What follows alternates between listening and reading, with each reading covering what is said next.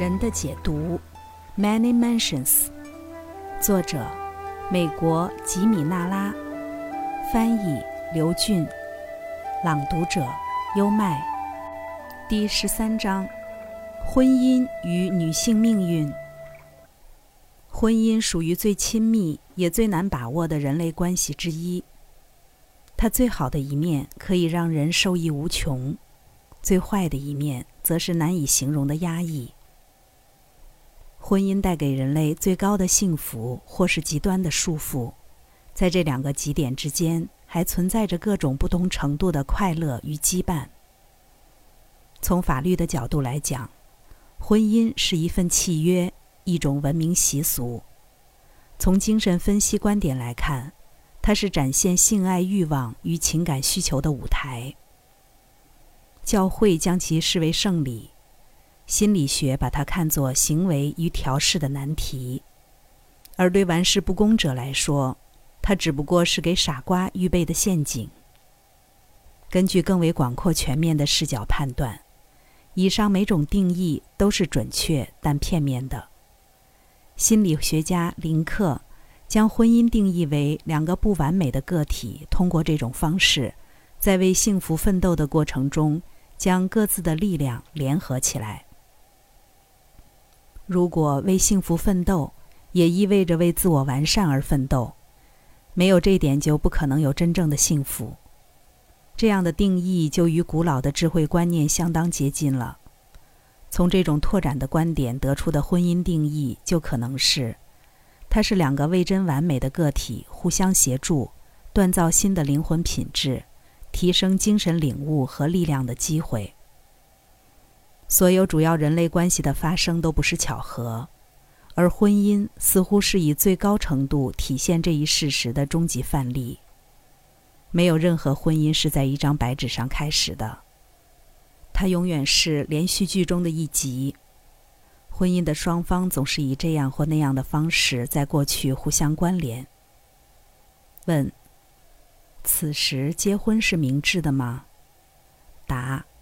如果你找到了合适的人选，任何时候结婚都是明智的。这取决于结合的目的。家庭被视为最高和谐状态的缩影，我们都在朝这个方向努力着。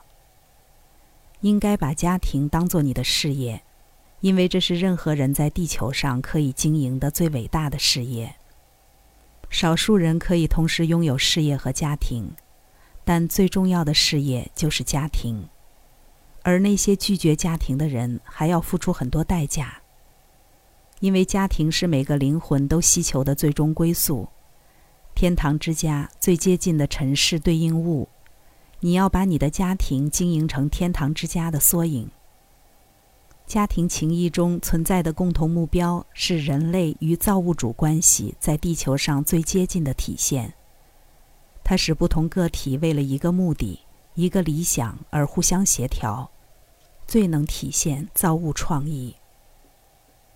当然，这些都不能算是全新的观念。值得注意的是，女性与男性的平等，女性的完全自主权，都视为理所当然的事情。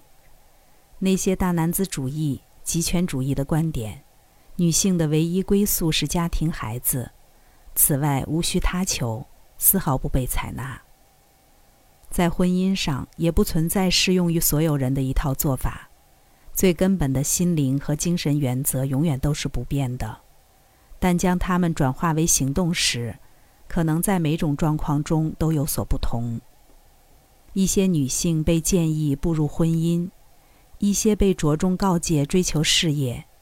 有的人最好先建立事业再结婚，有的则需同时结合两者。还有一些得在二者中做一个选择，他们不能够同时效力于两个不同主题。一位十八岁的女孩，羞涩、胆怯、烦闷，不知道自己将来该做什么。解读主张她参与帮助青春期少女的工作，例如营地辅导员之类，就是一种适当的选择。有经验的心理学家会从纯粹的心理学角度赞同这一建议的可靠性。从事教学工作、与比自己更年轻、更缺乏经验的人共处，是让人变得外向的绝佳途径。领导他人的工作要求能够帮助个体建立自信，否则可能永远都会缺乏这种品格。内向者在急于摆脱孤独的情况下，如果选择了不当的结婚伴侣，就很可能招致灾难性的后果。而即使对方是合适的人选，如果婚姻中的一方不具备足够完善的自我来应对婚内压力和调试困扰，也将永远潜伏着失败的危机。因此，可以看出，在以上情况中，从事教育性的社会工作，在结婚之前投身于事业，就是正确的选择。在另一个案例中，给一位年轻、富有才华的女孩的建议是同时拥有事业和家庭，但警告说，如果没有找到最恰当的伴侣，就一定不要结婚。她非常多才多艺，她是技艺娴熟的雕塑家、编织者、陶艺师，在教育、歌唱和艺术体操方面也都具备天赋。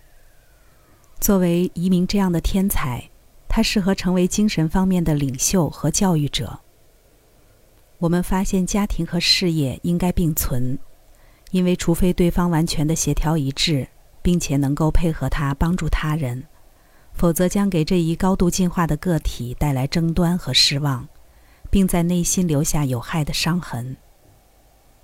对这些案例的细致研究明确显示出，提供建议的依据。永远都是是否能带来精神上的成长。这些建议不是从感情或传统观念的角度出发的，不是为了维持所谓家庭的神圣或是女性在其中的地位。他们所依据的观点是，动机和目的是一切行动的评判标准。自私的行为永远比不上无私的，而对家庭和婚姻的职责。在其性质上，比在某些职业中满足私心的利益追求，更有助于培养无私的品德。因此，建议许多女性建立家庭、抚育子女，即使她们还有其他方面的天赋，因为这也许是她们获取所需品德的最好的锻炼，对促使她们追求事业的有益的或是无意的自私心理最好的改善机会。另一方面，其他一些天资聪颖的女性，真诚的渴望运用她们的才能为人类服务。对于这类女性来说，家庭、丈夫和子女可能会阻碍才华最全面的发展，因此劝她们晚些结婚，或者如果性情允许的话，同时经营家庭和事业。无论是结婚还是单身，最终目的都是精神上的提升。而无论男性还是女性，都是平等的灵魂，被赋予了同样的机会，可以选择无论哪种最有利于成长的方式。凯西观点中的个人自主权不仅包括社会权利，也是一种宇宙权利。自古以来，对此有过许多激烈的争论。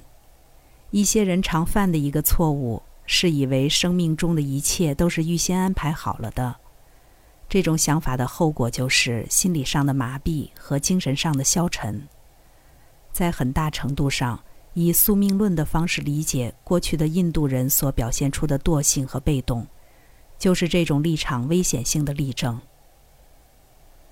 我们有必要认识到，并不是每打一个喷嚏、每次被蚊虫叮咬、每天的晚餐都是按宇宙规则在许久之前就决定好了的。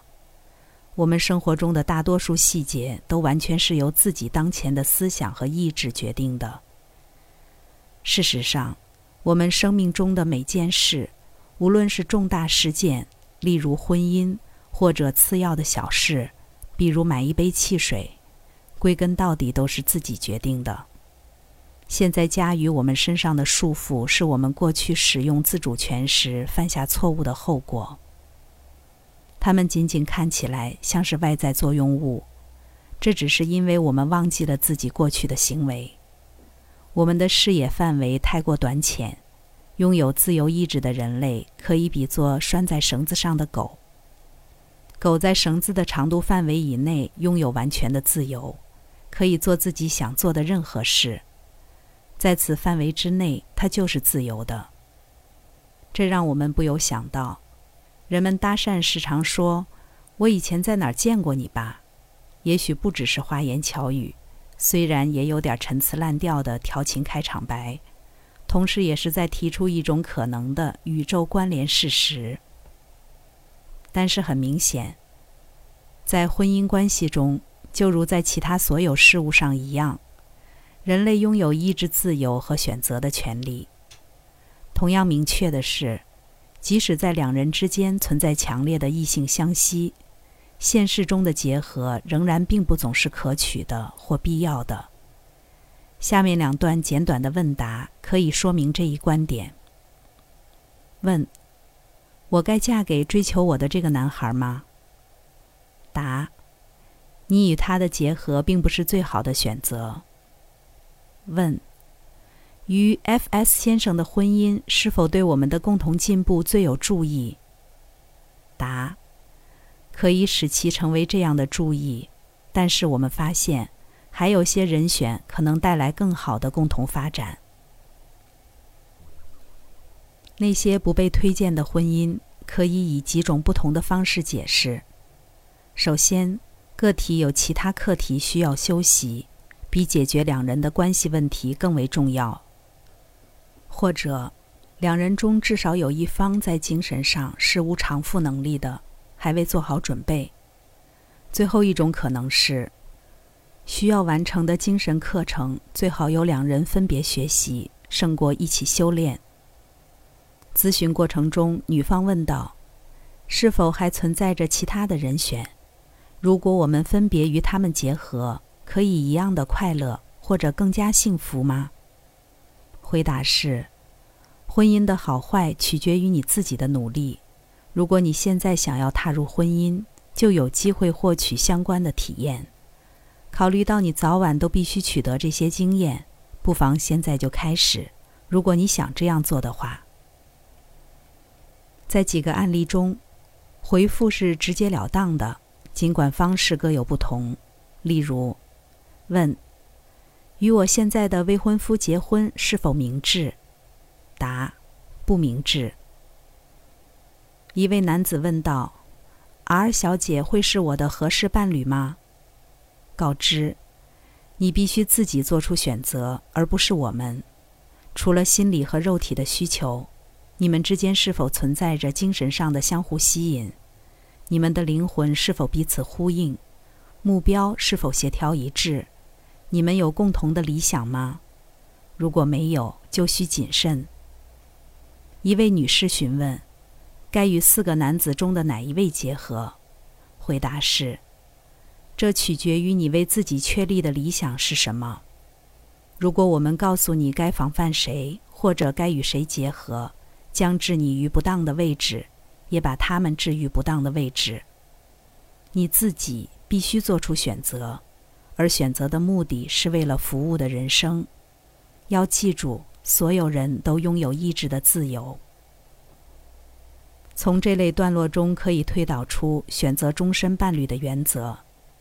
也许可以断言，大部分婚姻的开始是出于不可抗拒的肉体吸引。但选择伴侣的时候，不仅在生理上，而且在心智上和精神上，都要一样的恰当相配。一桩成功的婚姻必须建立在这三个元素组成的等边三脚架上。如果轻忽了任何一个元素，婚姻本身就会失衡。在这三个方面，每个人的理想都必须与其伴侣的理想至少大致相符。否则，危机和灾难就会在不远处等候。如果轻率地步入婚姻，忽略这些选择伴侣时的重要考量，就是在招惹麻烦。因此，当一个人开始对某个异性产生情不自禁迷恋的时候，必须保持警惕。如果他有足够的远见，期望肉体的依恋发展，期望肉体的依恋发展为成功的婚姻。刚才带来的是《人的解读》第十三章：婚姻与女性命运。如果您对埃德加·凯西的解读案例有兴趣，可以关注主播优麦的另一本已发的书单，名字叫做《爱德加·凯西自然疗法健康手册》，那里有更多关于爱德加·凯西的诊疗案例。关注主播优麦，并收藏我的播单，带你从另一个角度、不走寻常路的看世界。